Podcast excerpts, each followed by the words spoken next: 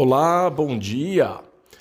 O Banco Central do Brasil anunciou na semana passada o novo Real Digital. E escolheram o nome Drex, D de digital, R de real, E de eletrônico e o X passando a ideia de modernidade, de conexão, assim como foi feito com o Pix, que é P de pagamento, I de instantâneo e a letra X. Particularmente, achei bem engraçado esse nome porque desde criança eu ouço em casa o idioma Yiddish. Os meus avós vieram da Lituânia, meu pai fala o Yiddish fluente e por exemplo, casa de descendentes italianos, espanhóis, holandeses, alemães, japoneses, enfim, é super comum ouvir a língua do país de origem. E em casa falava-se o francês pela descendência da família da minha mãe e o Yiddish da parte do meu pai. Mas vamos ao que interessa. Eu gostaria de evitar de falar palavrão, não é adequado, mas também não é tão pesado assim. Drek em Yiddish significa merda.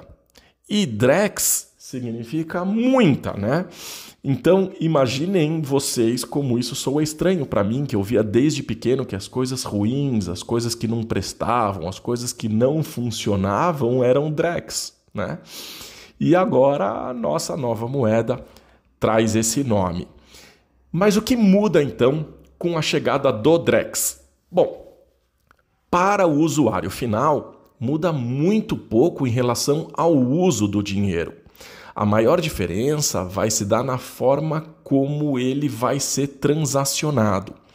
Então, hoje, o dinheiro é impresso, ele leva um número, a quantidade de dinheiro impresso é o meio circulante e o real digital, ele não terá a impressão.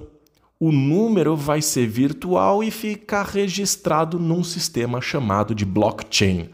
Aqui eu não tenho tempo, não tenho espaço para falar de tecnologia, então eu vou ser um pouco mais direto. O que é importante dizer é que a Drex não é uma criptomoeda. Isso porque tem lastro e é controlada pelo Banco Central. Então, não vai funcionar da mesma forma que o Bitcoin, por exemplo. A relação do Banco Central com o usuário vai ser por meio dos bancos, da mesma forma como funciona hoje. Assim, uh, assim os intermediários financeiros vão continuar funcionando. Não será uma relação direta do Banco Central com o usuário, a exemplo do que acontece na China. Se você acha isso ruim, é melhor repensar. Porque a relação direta pode dar muito poder ao governo a ponto de ele determinar quando, onde e como cada indivíduo vai poder gastar o seu dinheiro. E isso tiraria completamente a liberdade individual.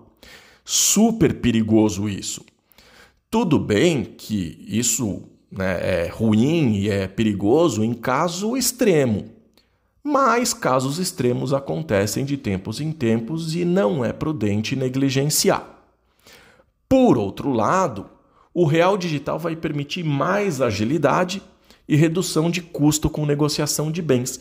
Então, imagine que os imóveis, os veículos, por exemplo, tenham um número digital, em vez de fazer transferência financeira mediante o documento registrado em cartório, o sistema vai permitir que o dono do imóvel, lá do carro, da moto, mande os dados do bem em forma digital, a contraparte mande o dinheiro digital e aí a transação vai poder ser feita toda em meio eletrônico.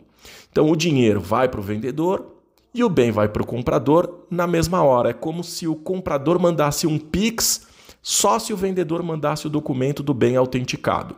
E o vendedor mandasse o documento em nome do comprador somente se recebesse o Pix. Então, essas duas coisas acontecem de forma instantânea e sempre relacionadas. Isso traz segurança na transação, a ponto das partes nem precisarem se encontrar fisicamente ou eventualmente precisar se deslocar.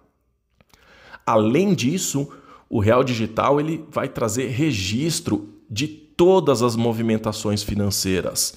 E isso pode inibir a lavagem de dinheiro e facilitar a detecção de fraudes e de outras ilicitudes.